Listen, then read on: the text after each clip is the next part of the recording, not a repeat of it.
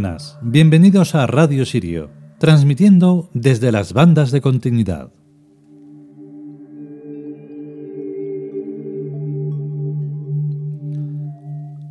Ayer al final mm, no era ni querer ni poder, es que era sencillamente imposible. Fue un día muy triste y bueno, todavía estamos en ello, pero mm, es lo de seguir o no.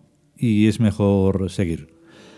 Y al leer el capítulo de hoy, este de reflejos, pues como que hay que venirse arriba porque eso es lo que hay. O te dejas arrastrar por lo dramático o le das una patada y continúas hacia arriba porque no hay otra.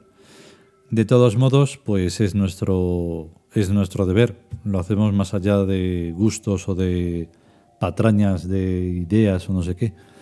Esto tiene que ser hecho y tenemos que dejar nuestro pensamiento trascendente como sea.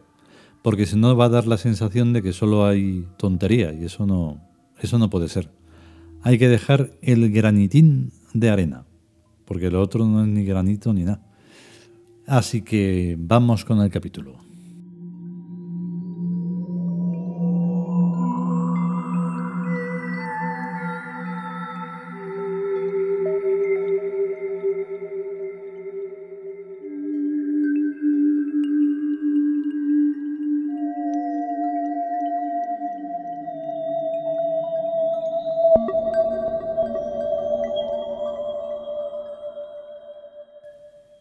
Libro de Redenet.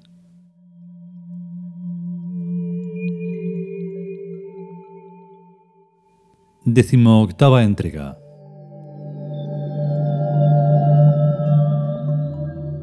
Reflejos.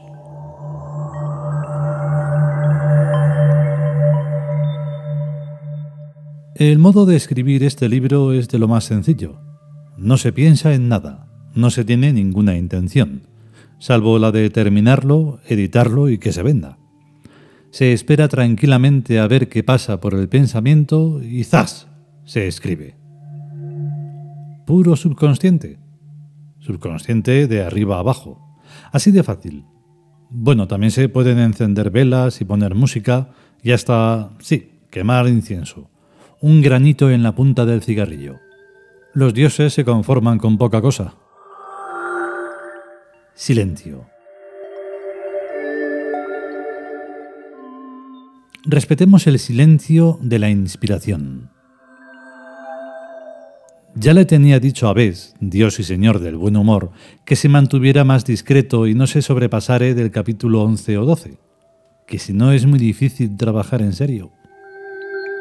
Bes es bueno, buenísimo, una maravilla. Sí, Señor, la risa es buena. La risa que es buena, la saludable, la que es expresión de vitalidad. Incluso la conejil. La única risa que da repelo es la de las ratas. No debiera haber ratas en el mundo. No me refiero a los roedores, sino a la gente con alma de rata, que las hay. El código debiera ser más tolerante y fomentar la eliminación de ratas bípedas. Es que eso no sería un asesinato, sino una campaña de erradicación. Las cosas son según se nombran. El gran poder de la palabra es eso, que por la fuerza de una enunciación lo que era deja de ser y lo que no era es. Por supuesto que el único que enuncia convincentemente es el dios Septá. Todos los demás enunciadores son reflejillos. Así que no convencen tanto. Pero si Eptá dijera, las ratas deben ser eliminadas, las eliminaríamos sin ningún remordimiento de conciencia.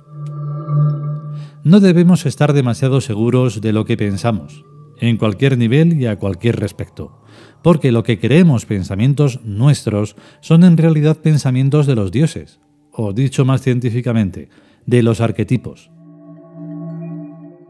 En cada época, un hombre piensa lo que tiene que pensar, ni más ni menos, ni distinto y lo que tiene que pensar es lo que por ese tiempo piensan los dioses.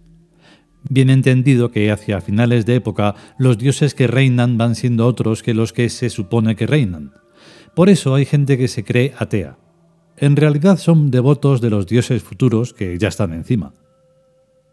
Evidentemente, el relevo de dioses es un cataclismo, el fin del mundo, el fin de lo que se entiende por todo el mundo, y el comienzo de otro todo el mundo nuevo y distinto. Que haya o no bombas solo es cuestión de efectos especiales de la punción. Depende. Se acerca una edad media, pero muy distinta a la anterior, mucho más bella, más brillante, más fantástica. Una edad media de cuento de hadas. No es en la bola mágica donde esto se ve, sino en el subconsciente, que es lo mismo pero sin bola. Una edad media neoegipcia, estilizada y barroca, musical, vitalista, con otro tipo de ingenuidad. Si se comparan Platón y Gonzalo de Berceo, se marea uno. Y sin embargo dicen lo mismo, Zeus y Santa María. Solo que Gonzalo lo dice en pequeñito, en íntimo, en diminuto, la diferencia que va de un mundo clasicote a un mundo medievalote. Ahora, en cambio, cuando llegue Isis, la ingenuidad será por superávit de estar de vuelta, por un asco a sabérselas todas, por remembranzas de una infancia que nunca existió. El mundo en que vivimos nos robó la niñez, nos obligó a ser hombres de provecho, desde antes de que echáramos los dientes, y eso exige una compensación, un mundo nuevo en perpetua infancia. Es un mundo que ni siquiera hay que crearlo, existe ya en el subconsciente. Está ahí y emerge por todas partes. Por eso hablamos de Isis y de Osiris y de Tebas. ¿Es que acaso creemos en la egiptología? ¿Qué vamos a creer? Pero creemos. Como Gonzalo de Berceo en Santa María. Igual, con la misma unción, con el mismo salvajismo. En cuanto tengamos el poder de llevarnos a la hoguera a la rata bípedas. Al tiempo, y veremos milagros por todas partes, y dará gusto y escalofrío. Pero ves estará con nosotros, para que no nos tomemos nada en serio, como niños de verdad, que creen a pies juntillas en los Reyes Magos, porque les conviene. Esto del subconsciente es una mina. De él salen el génesis y el amor, y la palabra y las ideas geniales, y hasta el subconsciente mismo. Ah, se me olvidaba, también salen los dioses, las estructuras englobantes de la realidad y sobre todo la poesía. Oh, qué bueno cuando se mueran todas las doctrinas, cuando baste nacer para saber. Que sobra y basta con hablar y decir cosas bellas por raras que sean, y hacerlas. Reflejos de reflejos, sensibilizados directamente. Autos de fe a la seriedad pero con estricto protocolo. Si uno cruza los brazos sobre el pecho, en él se posa el espíritu de Osiris. Y se le habla en verso. Pero si se ríe, ha blasfemado a Osiris y se le mata delicadamente. Reglas del juego. Con que se diga que sí muchas veces, esto se convierte en ley. La razón es un cuento. Lo más que se puede hacer es atenerse a una tabla de silogismos. Pero una tabla de silogismos se puede sustituir por otra, y sale otra razón distinta, aunque igualmente dogmática, con otras conclusiones que ahora parecen locas. ¿What is veritas? El sentido común es asimismo un lavado de cerebro, que como todo lavado es higiénico y bueno y deseable. Es saberse la tabla, es saberse la tabla de silogismos en analfabeto, por la sola fuerza de la tradición. Hay tantos sentidos comunes como áreas culturales. De la ley eterna más vale no hablar. La única ley que lleva camino de ser eterna es la única ley de Isis. Vivid. Y hasta esa tropieza con serias dificultades. Decentemente no nos queda otra opción que la del teléfono. Esperar la llamada o llamarlo remoto. Generalmente lo remoto nunca llama por su cuenta. Es más práctico llamarlo y aplicar el oído. Es lo que han hecho todos los profetas desde el principio del mundo, que ya queda lejos. ¿Y qué es lo que se oye? Se oyen cosas estupendas, aunque depende de cómo esté uno de la cabeza. Una vez recibido el mensaje, lo más sabio es guardar el teléfono bajo llave y usarlo solo con arreglo al más estricto de los reglamentos. Porque si todo el mundo coge el teléfono, esto se convierte en un lío espantoso.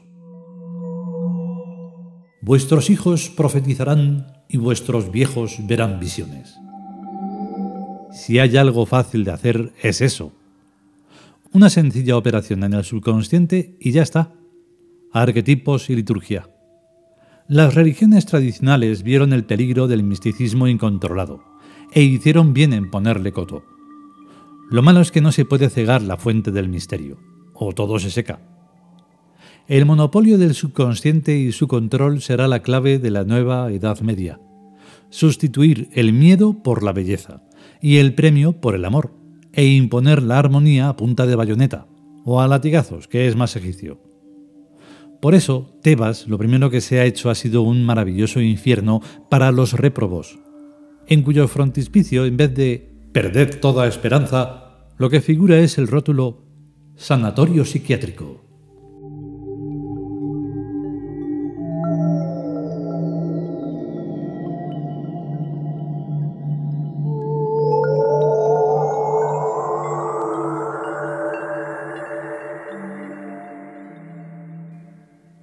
Y hasta aquí esta decimoctava entrega del libro de Renenet, Reflejos.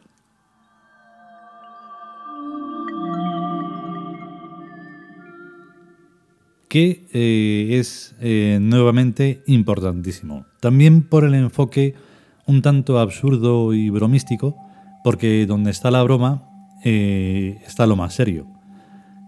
Si la broma y lo humorístico es decente, claro, no va a ser aquello de los monólogos estos donde se dicen nada más que tonterías. No, tendrían que haber monólogos trascendentes. ¿Entiendes? O sea, un plan en este capítulo, pues llevado ahí. Pero claro, no gustaría porque no se habla del pedóculo cacapis.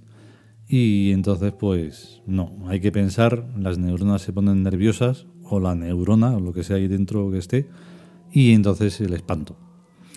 Y eh, da igual, da igual lo que hay que hacer es lo que hay que hacer, como decimos en el capítulo, y ya está. Eh, esperemos que, ese frenopático no, no haya que hacerlo de verdad, aunque está hecho propaje muy grande. Este planeta, en fin.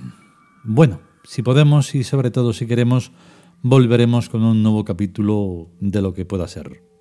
A estar bien. Hasta luego.